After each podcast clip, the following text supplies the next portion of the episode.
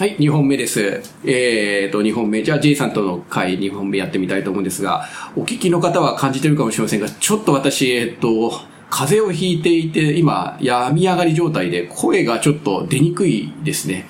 えーいつもより声をはがあんまり、えー響いてないっていうふうに、まあ、ディレクターからはちょっと指導を受けたところなんですけど、自分なりに一生懸命声は出してるつもりなんですが、ちょっと、えー一枚膜がかかってるような感じがあって、ちょっと響き、響きが悪いかななんていうふうにちょっと反省しています。すいませんが、ちょっとお聞き苦しいかもしれませんが、今回はこの声でいきたいというふうに思います。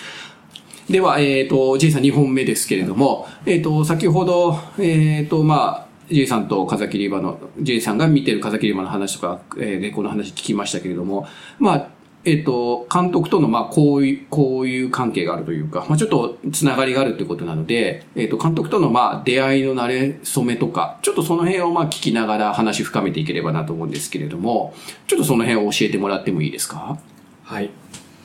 えー監督とは、まあ、あの、知人の方から紹介をちょっと受けて、児童福祉の現場をちょっと見てみたいって、ちょっと知りたいっていうこと、うんちょっとそういう、どどういう生活をしてるのか、っていうことで、まあ、それを受けて、うん。まあ、あの、前職の施設に、うん。あの来てもらううん。ことがありました。で、ちょっとその話をこうしたりとか、まあ、寮の見学に行ったり、うん。うん。まあ、子供の生活の様子をっていうこともちょっとあって、うん。ちょうどその時は、うん。クリスマス会か何かがあって、うん。ちょうど施設で、えー劇の練習してたんですよね。うん。まあ、そこで監督にうん、ちょっと演技指導をちょっとしてもらう。そんなことあったんだ。表情が硬いとか、もっとこうした方がいいよみたいな。演技指導したんですか？うん、してくれましたへね。まあ、まあ、その時言うといろいろ、あの、うん、まあ子供たちにも、本当に、映画監督とね、出会うっていうのはなかなか難しいので、うん。まあ、あの、ちょっとそんなお話も、うん。ちょっとそんな短かったんですけど、うん。まあ、ちょっとこうしてもらいながうら、ん。はい、あの、そういうところから、あの、監督と知り合って、うんで、まあ、何か、うん、なんか質問があったりとか、うんまあ、こう、児童福祉のことだったりとか、うんうんまあ、その部分、の部分であれば、まあ、私もちょっと力になれるかもっていうところで、うんはい、連絡を取り合うようにちょっとなったなったと。ね。はい。J さんから見ると、監督の、まあ、印象というか、まあ、取材を受けてる中での、やり取りする中での印象っていうのは、どう、どうですか？改めて。やっぱり、すごく監督の、もうえ、うん、い最初から映画監督っていうことじゃなくて、うん。すごくいろんなこう、あの、ね、下積み時代の話とかもうん。ちょっと聞いたりとかしてたんで、やっぱりその、監督がやっぱり映像を通して何かを伝えたいとか、うん。その映像の力っていうところうん。にすごくこう、の話をちょっと聞聞くと、うん。すごく、なんだろう、ぼ私は、監督はすごくこう、ね、静かで、うん。あの、おとなしいっていうか、ね、あの、真面目な方っていう、すごく、イメージもあるんですけど、うんやっぱすごく中にすごくこう、熱いものを、うん。すごく秘めてる方なんだなうんっていううんのをすごく感じる。うん。うん話してても、うん。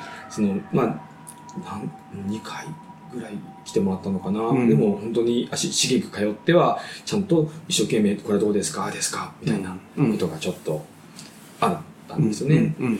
まあ、エピソードで言うと、うん本当にまあ月光の時にも、ちょっとこう施設描写のところで、うんまあ、監督から夜の、夜に、まあ LINE がね、おこう来たわけでうん。すよ。で、こう、その LINE 返して、うん。気がついたら、うんそのやりとりは、まあ、20、20回ぐらいやりとりしてる。んですよ。その 1, 時間ぐらいですよ。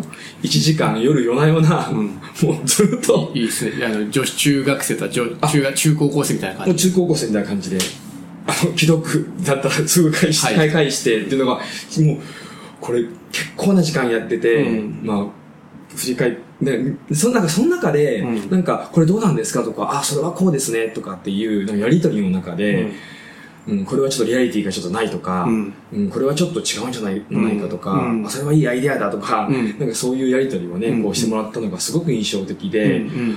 あこうやって映画って作られるんだなとか、うん。こういうこと感じるんだなとか、うん、そういう中からもなんかその、うん、一生懸命さだったりとか、うん。やっぱそのエエネルギーっていうのかな、うん。そういうものが、うん。うん。私にはすごくこう感じる、うん。うんまさか、ね、映画館で見てるあの映画はなんかね、結果物でしかないっていう部分もちょっとあって、うん。やっぱその過程、取る過程っていうのがやっぱり見れなかったから、うんうん、やっぱりこうやって真剣に考えて、ね、悩みながら作られてるんだなって思うと、うんうん。はいもうそういう部分からも人柄が見えるかなっていうのは、はい、うん。感じました。ちなみにその時いた子供たちの小小沢監督の印象みたいなのって何かあったんですか？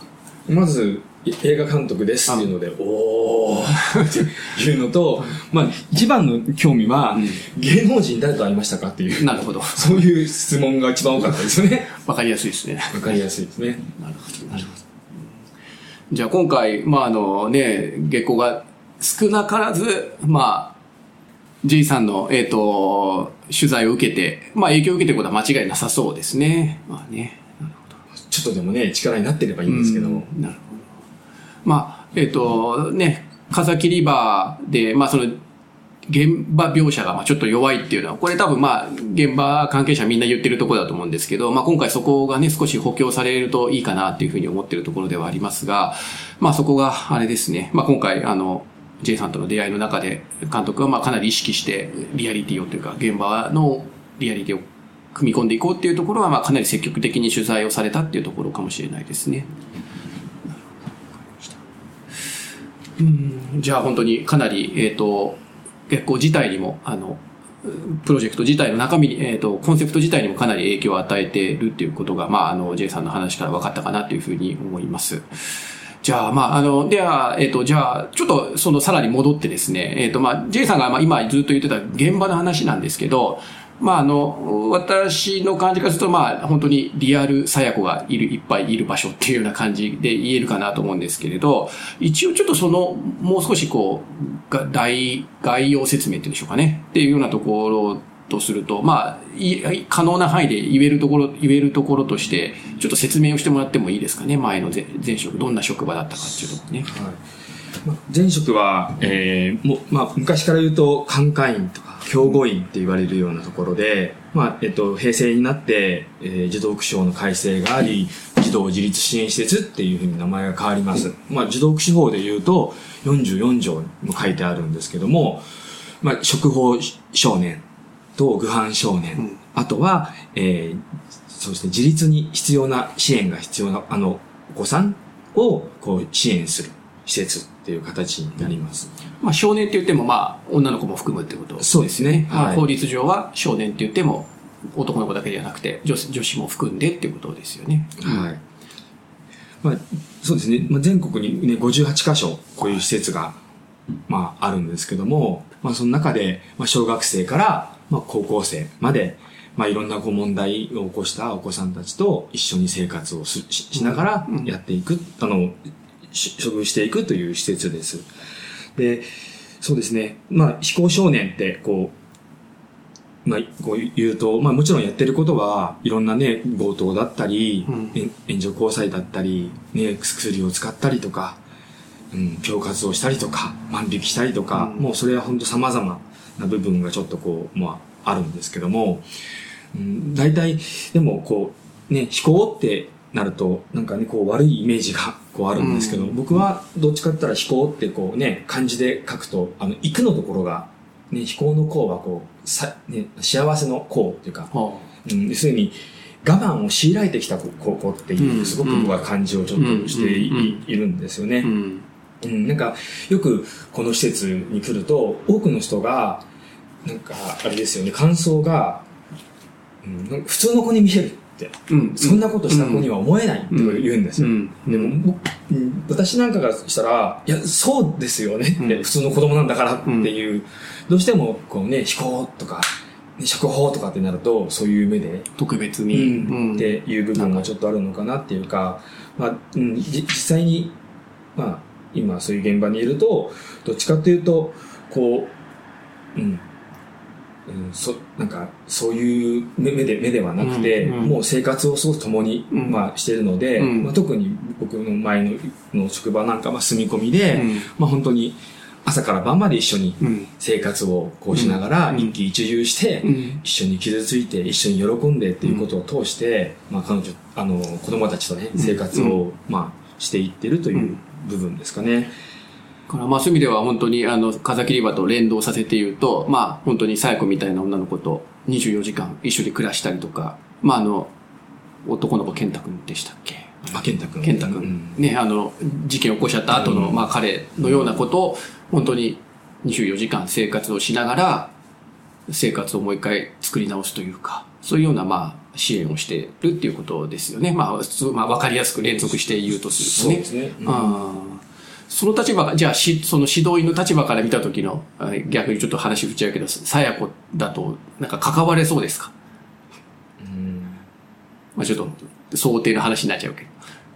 そうですね。うんまあ、実際にうん、こう、地域っていうか、うん。施設内で見ていくのと、うん。多分その地域でこう支援していくのだと、ちょっとまたちょっと違うと思うんですけど、うん。うん。施設内で見ていくんであれば、うん、なんかそれは、あの、一緒に、こう、うん、なんだろう、あの、やっぱ生活をしていくことっていうのはすごくできるしうん、さや子であれば、うん。やっぱりこう彼女のその、なんだろう、ひ被害性っていうか、そっちにまず多分着目すると思うんですね。彼女がやってた、ね、あの、お金取ったりとか、連行したりとかではなくて、うん。じゃあ、彼女がどういうふうなこう傷を負ってきたのかとか、うん。そういう部分とかをこうまず本当にこう、まず着目していくっていう部分と、その中で、こう、うん、少しずつそう他人をね、尊重していく気持ちっていうか、まあ、自分を傷ついた部分から、少しずつこう、もう一度こう他人を尊重にしていく気持ちみたいなものをこう、育んでいくっていうことをしていくのかなって、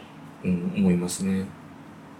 なかなかまあ本当に、あの、ジェイさんがやられてるのって、本当に、なんていうかな、目につきづらいというんでしょうかね。本当に、あの、でもすごく大事な、あの、実践をされているかなというふうに思うんですけれど、うーん、本当に、さっきの飛行っていうのがね、非あら、行いじゃなくて、あの、あれですよね、ひ幸い、飛行の日は、あの、幸は、あと、幸せっていう字だっていうところが、ジェイさんのキキーワードというかあれなんですかね。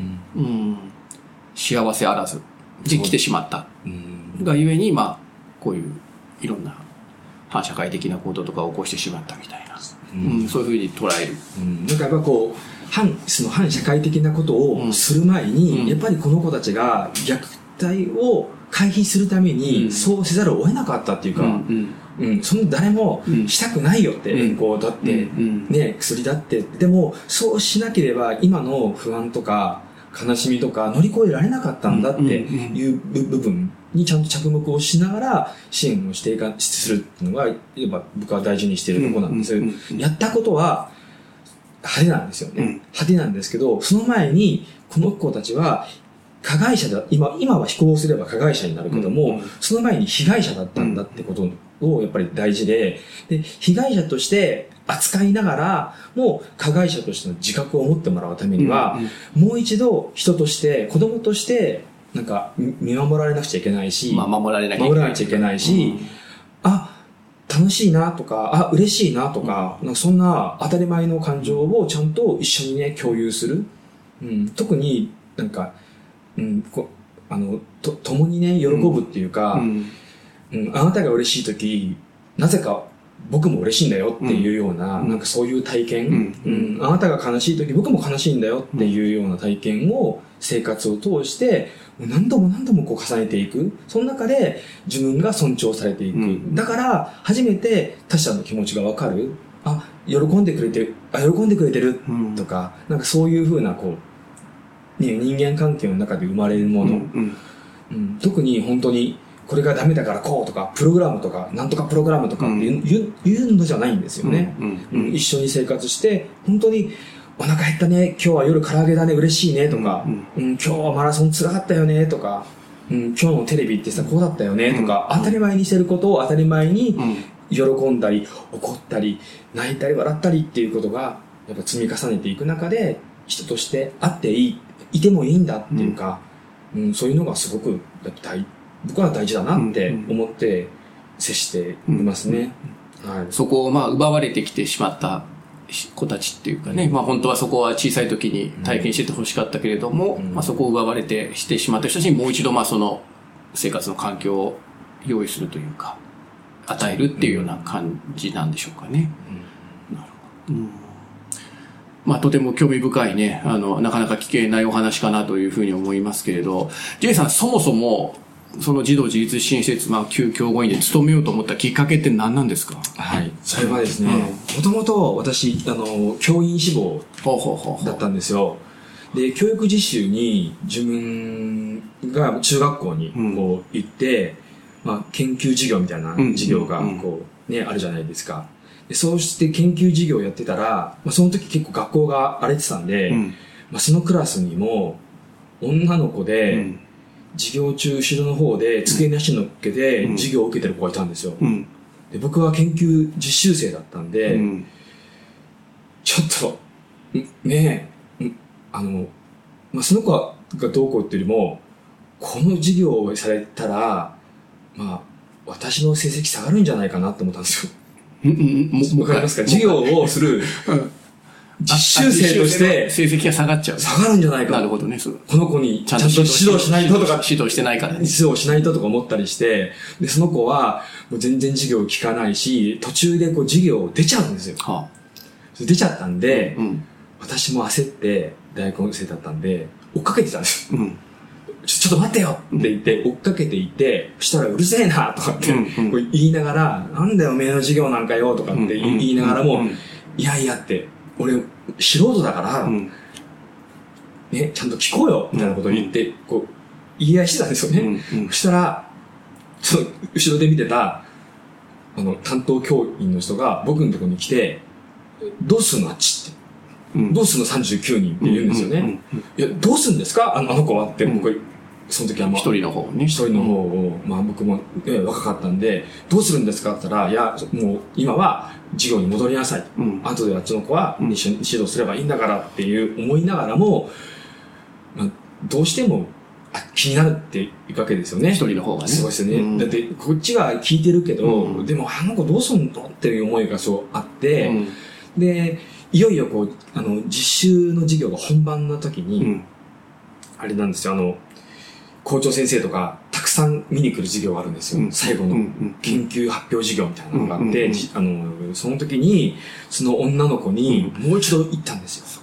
じゃあ、今ね、すごいいいとこなんですけど、時間がこれで区切られてるので、一回ここで切って、それで、に、3本目にその今の話の続きを聞聞聞いてもいいですかね。多分ね、これ話していくと多分20分過ぎちゃうような気がするので、はい。ごめんなさい、すごい切っちゃったんだけど、あの、でも聞いてる方はこれで3本目聞かざるを得ない感じになってると思うので、一回ここで切って、それで3本目で今の話の続きを教えてください。はいはい。2本目ありがとうございました。はい